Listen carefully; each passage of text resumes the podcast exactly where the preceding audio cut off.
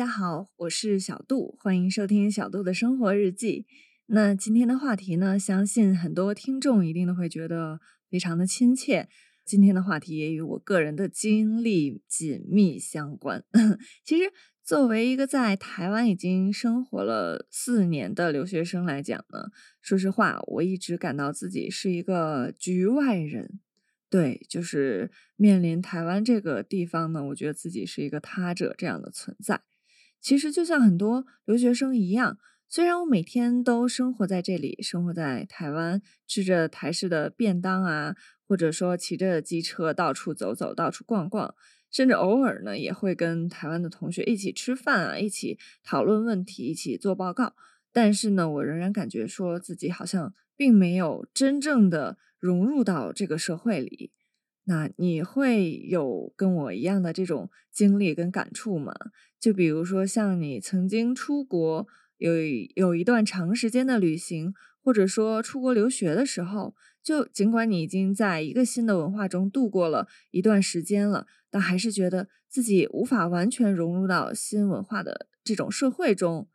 我觉得啊，这其实是一个在留学生里面非常常见的问题。就拿我自己举例来说吧，啊，虽然我本来就会中文，我的母语也是中文，那在台湾这个地方呢，说的也是中文。哦，我在这里两年，熟悉了台湾的文化，可是有的时候还是感觉到，说在社交互动以及日常生活中呢，跟我周围的台湾同学以及台湾社会，就会有一种疏离感。那种感觉很像是有一层保鲜膜，就好像是透明的，但是我无法戳破它。嗯，对，不知道我这种形容大家有没有同样的感触？那如果外人不了解我们的话，从表面上看呢，我们可能已经适应了当地的文化、食物以及语言了。就像有一次我搭计程车的时候，那个司机问我去哪，我说哦去哪哪哪哪个大学，然后他就跟他聊了简单的几句，他没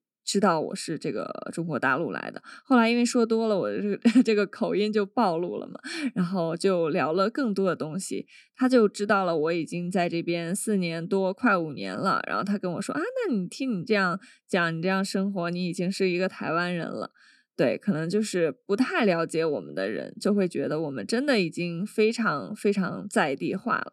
那可是为什么有的时候，像留学生这个群体，还是对目前呃所生活的这个地方，或者是所学习的这个地方感到非常的呃陌生，或者说有一道看不见的隔离屏障呢？那在今天的节目里呢，我就想跟大家一起讨论一下这个现象。其实不仅仅是我自己的，而是跟我一样许多的留学生的共同的经历。那我们先来聊一聊留学生们一般会面临的问题吧。首先就是有语言的障碍。那很多人就说问我啊，你为什么会选择来台湾上学呢？其实老实讲，因为我英语超烂的，然后我觉得台湾呢就是说中文地方嘛，然后看的也都是中文，所以我就会。首选来台湾，那也有一些就是经济方面的原因啊，等等。但是我觉得语言真的是非常非常具有呃，怎么说，主导一个人选择哪里上学的一个原因吧。对，就像我很多好朋友，他们去了欧洲啊，或者是美国啊、澳洲之类的上学，就是都要去学一年到两年的这种语言课程。哦，我觉得还挺贵的。那我在台湾呢，虽然就是没有这种语言的障碍，但是嗯，或者说我可以很流利的跟大家交呃交流啊、讲话、聊天什么的，但是我们在表达自己的这种复杂的思想的时候，可能会感到怎么说，没办法去很好的表达。对，就像昨天我跟我同学，他是一个台湾人，他跟我在开玩笑，就是我们在进行一些。怎么像 像搏击一样的行为吧，就是在打闹。然后呢，这位女生她有练过健身，所以她力气比我大很多。就她就把我的手抓住了，然后我就我就想我就想打她嘛，对，就是这样一个过程。后来我就，但是我的手又没办法动，我就跟她说，我说我憋着劲儿了。然后她就说你说什么？我说我憋着劲儿了。啊，她就无法无法理解我我在表达什么，但是。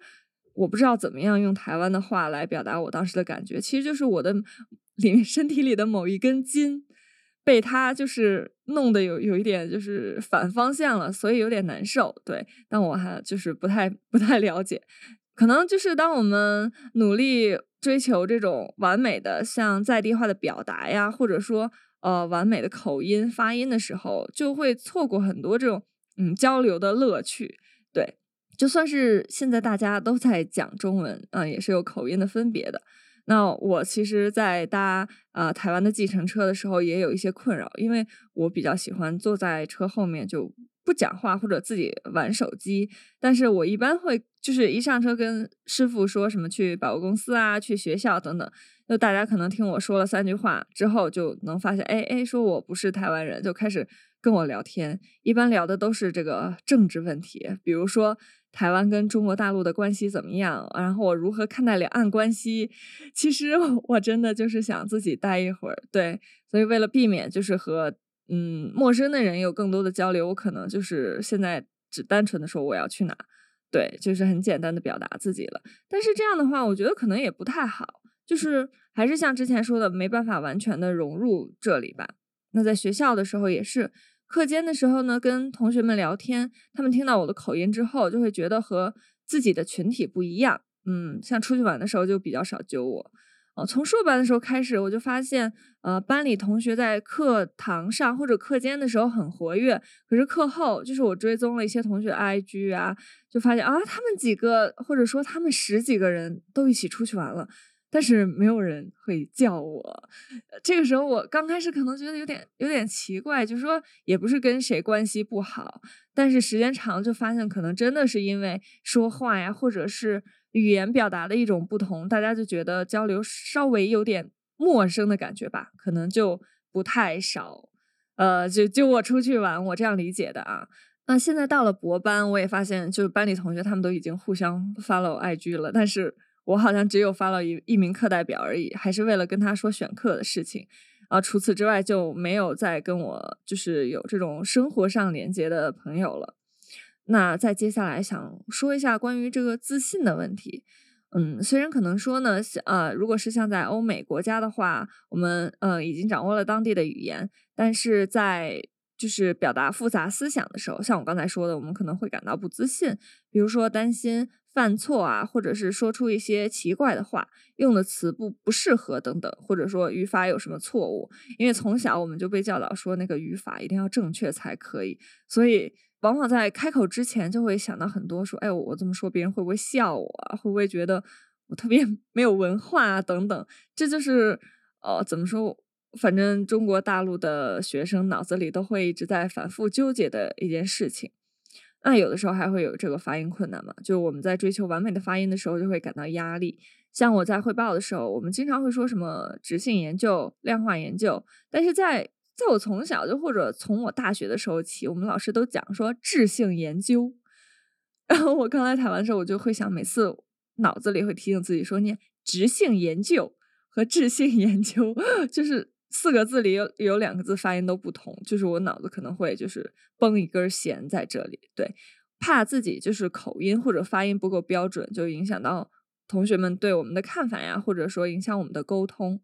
呃，那语言呢，不仅仅是词汇跟语法，我相信还包括这种很浓厚的这种文化元素吧。有的时候我们可能不理解当地的俚语，嗯，或者说他们的一些幽默的梗啊，一些。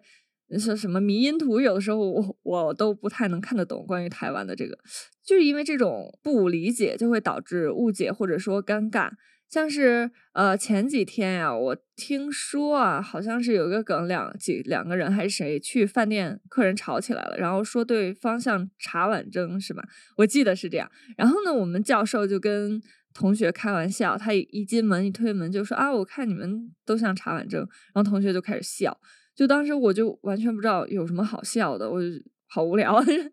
然后后来问了同学，才发现说，哦，这好像就是一个呃新闻之类的一个梗，然后他们彼此都知道，但是我不知道。就那次事情之后呢，我就问他们说，哦，我如何才能得知台湾的新闻？就我自己也有 FB，但是我可能不太。不太会知道怎么用 FB 或者 IG 去看那些新闻。那在那天呢，我就让他们帮我追踪了很多那种 新闻的账号。对，就这样。我想就是更快速的知道台湾每天都在发生什么。呃，那第二点呢，我想说的就是关于文化差异的问题。虽然我们已经就说是稍微知道台湾的文化是什么样的，但是仍然可能会遇到这种不熟悉的社会规则、礼仪或者说期望。那在某些场合呢，我们也会因为就是不熟悉而感到尴尬。比如说在台湾教师节跟大陆的教师节就不一样。在之前的节目里也有提到，那我们可能就说要注意一下，不要错过老师的教师节，或者说不要在错误的时间给老师呃发一些 非常关心的话嘛。对，像如何与长长辈交往，或者是如何在餐桌上表现的得体等等，都可能跟就是两岸之间的这个文化稍微有有点不同。但是我好像又没办法非常呃完完整完美的学习出来。啊，在还是说在之前的节目里有提到，台湾人有的时候因为就说话太委婉了，导致我自己都听不懂他们其实要表达的真正意思是什么，然后最后就闹了笑话。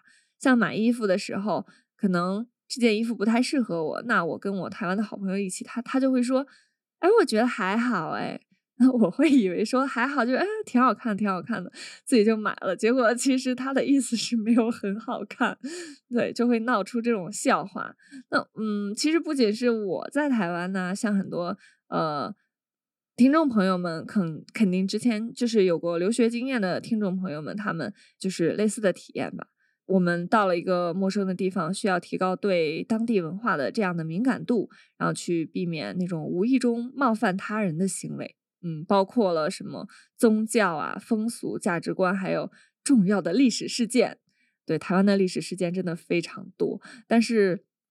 我在大陆念书的时候啊，我们历史完全不会讲到，就是台湾之后的历史是怎么样的。所以这点我觉得也是蛮奇妙的。其实很多同学，就我们那边同学也都很。很想了解说台湾的历史是如何发展的，如何变成现在这样一个比较活跃啊，或者说比较比较自由的这么一个氛围的。嗯，那在期望跟价值观的部分呢，呃，留学生们也是需要适应不同的职业道德，或者说家庭结构以及教育体系等等。像上次来做客的那一位香港同学嘉浩，他的家乡教育体系就跟台湾非常的不同。总之就是这些地方都很不一样。我也是在听了之后才发现，哦，原来香港是这样的一个存在。那像他来台湾，或者说像我来台湾，就非常需要适应。嗯，比如说台湾有一个大五大学，就是有的同学就会上到大五，但是我们呃中国大陆呢是没有大五的。我我听那个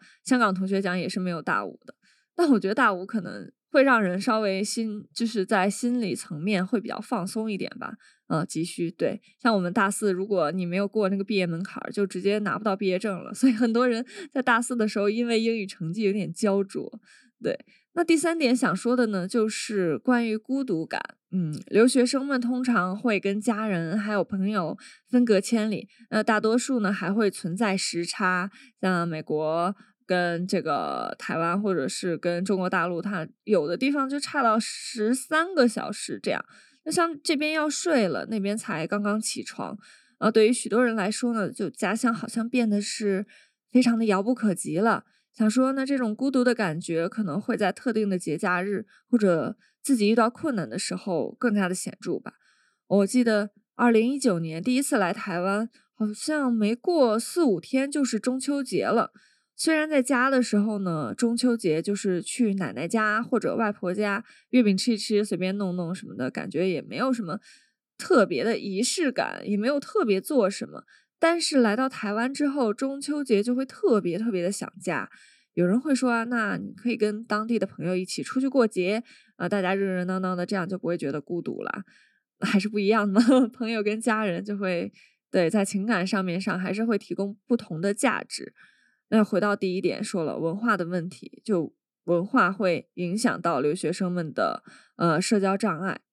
在跨文化的环境里呢，要建立一个深厚的社交关系是一件非常具有挑战性的事情。留学生们或者说我们这个群体呢，会感到孤独，有一部分原因是因为我们不知道如何与新的朋友去建立连接、建立联系。那孤独感可能还会因为这个文化冲突而加剧。就我们可能感到自己在文化上与当地人有一定的距离，这就让我们的社交互动啊变得更加复杂了，可能就想的会比较多一点吧。